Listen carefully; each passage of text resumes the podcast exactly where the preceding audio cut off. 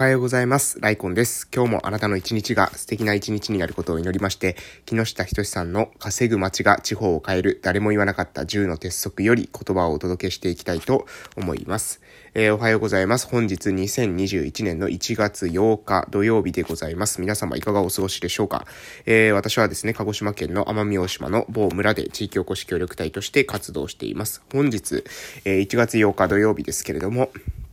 私はですね、えー、ちょうどですね、えー、まだ、えー、一応ね、あの、コロナ隔離中ですということで、まあコロナにね、あの、なっているというわけではないんですけれども、まあ私がですね、1月2日にね、飲,、えー、飲みに行った時に、えー、そこのね、えー、お店に、同じお店にですね、コロナ陽性の方がいたということで、えー、なので、まあ、警戒してというか、あのー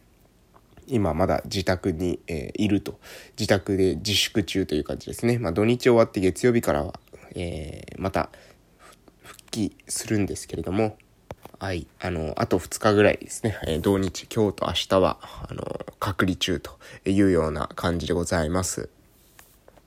まあね、あのー、本当にね、あの、暇ですね。家にいると。することないですとね。ないとね、やっぱね、なんか体としてもね、なんか調子がおかしいなというように感じている日々でございます。もう特に話すこともないんですよね。家にいるのでね、もう事務作業とか確定申告とかそういった手続きとかね、YouTube 撮ったりラジオトーク撮ったりくらいしかすることないので、まあ本読んでてね、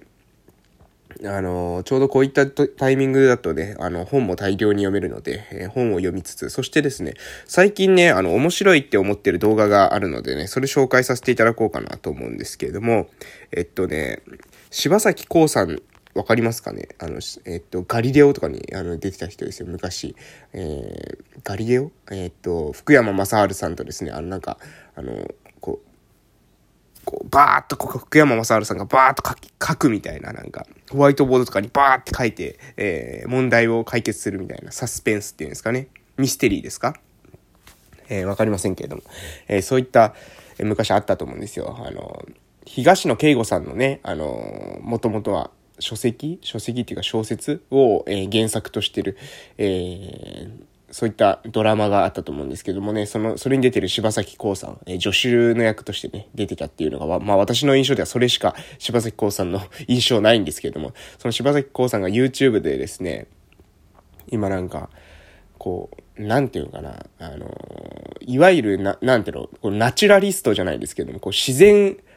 は、派っていうか自然美っていうかなんかよくわからないですけども、まあそういったムーブメントってあるじゃないですか。なんか女性の中でなんかオーガニックみたいな、あの、そういった、そういった系です。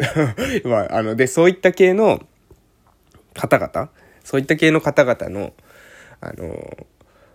まあ、なんて言うんだろう。そういった系の方々じゃない、そういった系の、えー、情報発信をしている柴崎幸さんのチャンネルで、えー、農業をしてるんですよ、柴崎幸さん。で、農業してて、その農業のアドバイスをしてるですね、金ちゃん先生っていうね、人が出てくるんですよね。長崎県で農業されてる吉田先生っていう、えー、先生なんですけど、吉田何だったの？あの、さっき、さっきまでね、ちょうどその人のブログ読んでたんですけどね、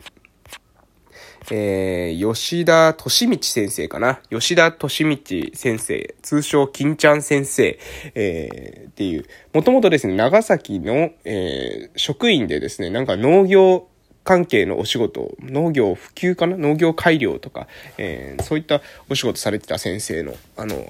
話がですね、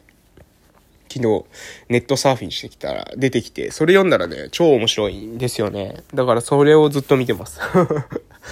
なのでまあ、この休みの期間っていうのもね、まあ、あながちそういった、なんだろう、その吉田先生、吉田敏道、え、先生のブログとかですね、と出会えたっていうのはね、この休みにも意味があったんじゃないかなというふうに思っているところでございます。皆さんの中でもね、ぜひそういうなんだろう、オーガニックとか勇気とかそういったところに興味がある方はですね、えー、農業、えー、興味がある方は吉田敏道先生の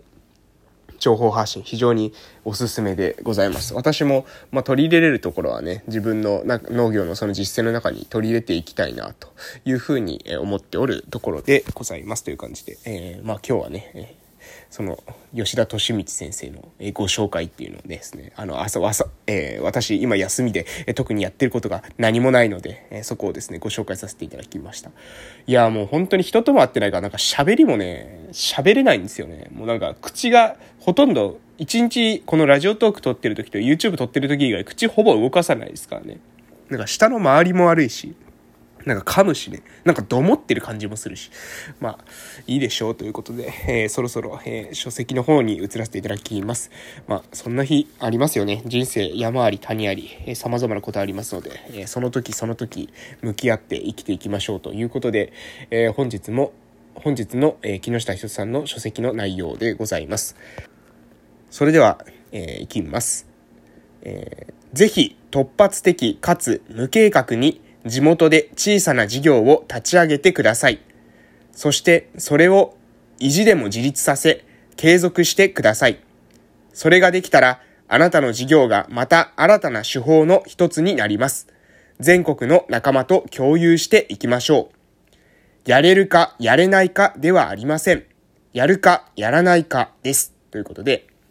まあ、これ木下ひとさんのですね、え、稼ぐ街が地方を変える誰も言わなかった10の鉄則の終わりにに書いてあることなんですけれども、もう一度読みますよ。ぜひ突発的かつ無計画に地元で小さな事業を立ち上げてください。そしてそれを意地でも自立させ継続してください。それができたら、あなたの事業がまた新たな手法の一つになります。全国の仲間と共有していきましょう。やるか、やれるか、やれないかではありません。やるか、やらないかです。という、ここですね。もう力強いメッセージですよね。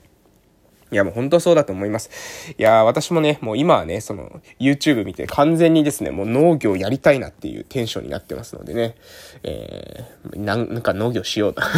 今日昼、今日も農業しようかな。もうなんか突発的にですね、かつ無計画に私も、えー、やるっていうのが、まあある意味ね、強み、うん、というかまあ特徴、私の特徴ですので、えー、それでですね、まあ、あの、やることによってね、圧倒的なですね、行動、行動力、えー、もう無計画にやるから行動力ってあるんですよね。そう、よく考えたらね、行動力って無計画の裏返しなんですよ。えー、無計画っていうか、まあ、あの、うん、何ですかね、あの、やっちゃうっていう、その行動って、どこまで行ってもですね、その、なんだろう、その、行動と、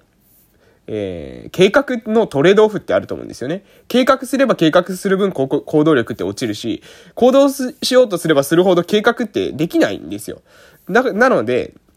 なんて言うんだろう。あの、行動と計画ってどこまで行ってもトレードオフなんですよね。で、もちろんその、どっちもしないっていうのは論外だと思うんですよ。行動も計画もしないっていう時間があるとしたら、えー、例えばなんだろう。うーん、比率としてですね、まあ、10あるとしたら10のうちに、えー、行動が6だったらもう計画は4以下ですよね。どう考えても。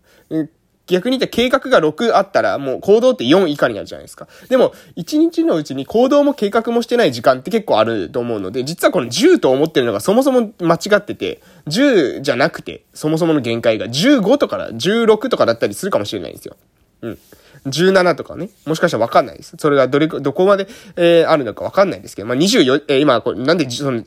小さい数字で喋ってるのかっていうと、24時間の、えー、話で、話してからですね。10時間ってことです。10時間のうちに、えー、6時間行動に使ったら4時間しか計画できませんよね、と。でも、えー、計画に6時間使ったら、えー、10時間って考えたら行動って4時間以下しか取れませんよね、と。でも、そもそも私たちの1日って10時間じゃないじゃないですか。24時間ですよね。だから本当は最大24まで行くはずなんですよ。ただ、その、それはもう全く、えー、何ですか？寝ない、え、寝ない食わないっていう、な、な、そんな生活できるのかっていう、持続は、持続可能ではないライフスタイルになりますので、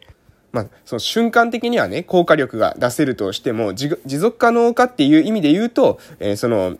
そんな24、えー、フルで使い続けるってことはできませんよね。でも、10じゃないかもしれないですよね。11、12、13時間使ったとしても、もしかしたらね、大丈夫かもしれない。なので、そういった意味ではキャパは増やせるんです、実は。で、キャパは増やせるんですが、キャパは増やせるんですが、えー、行動と計画の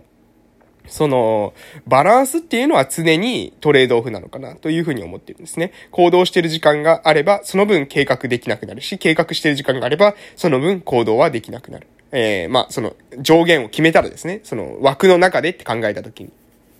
10時間だったら10時間。12時間だったら12時間って考えたとしても、その中で何割行動に咲くのか、何割計画に咲くのかって考えると、えっ、ー、と、やっぱりそこはトレードオフになるのかなというふうに思ってます。だから何が言いたいのかっていうと、ある意味ですね、無計画に行動できるっていうのは、行動力があるっていうふうに言い換えることもできると思うんですよね。うん。あの、めちゃめちゃちょっとしかなかったらダメですよ。その、1日のうち2時間しか取れませんみたいな。2時間も取れない。1時間しか取れないとか30分しか取れない。だからその30分のうちで、あの、こう、行動してますって言ってもね、あの、100%行動しても30分ですからね。それは、あの、10時間時間が取れる人の50%の行動にも及ばないわけですよ。なので、まず時間をどれだけ確保できるのか。で、その時間を確保した上で、えー、どれだけ行動に触れるのかっていうことって結構ね、あの、なんだろう、意識すべきことなんじゃないかなと思います。やっぱりね、あの、1日10時間自由に使えてるのに1時間しか行動してないとか、ね、えー、っていう人はね、ちょっと計画に時間割きすぎてるんじゃないかなと思うんですよね。まあ、基本的に55だという風な目安にしたとしてもね、5、50%も行動できてない。もう、あの、10時間時間があるのに、その5時間分平均で考えてですよ。1日1日とか、そんな細かいことじゃなくて、平均的に考えたときに、ほとんどの時間計画に、えー、計画ばっかりしてると。ね、実際に行動に全然、あの、踏み出せていないっていうんだったら、それはちょっと比率を見直した方がいいんじゃないかなと。行動と計画のですね、このトレードオフの時間を見直した方がいいんじゃないかなというふうに思いましたということでね、私もあの突発的無計画に行動してですね、行動しながら考えていきたいなと。えいうふうに思っておりますということで、ぜひですね、皆さんも、なんか最近計画し、ばっかしてる人が多いような気がするので、まあ、あえて今日はこういった、えー、内容を木下ひとしさんのね、書籍からも、あの、ありましたので、えー、自分の考えもね、含めて、えー、朝の配信とさせていただきます。ということで今日はこの辺で終わらせていただきます。それでは、今日も、え、素敵な一日をお過ごしください。また夕方の放送でお会いしましょう。いってらっしゃい。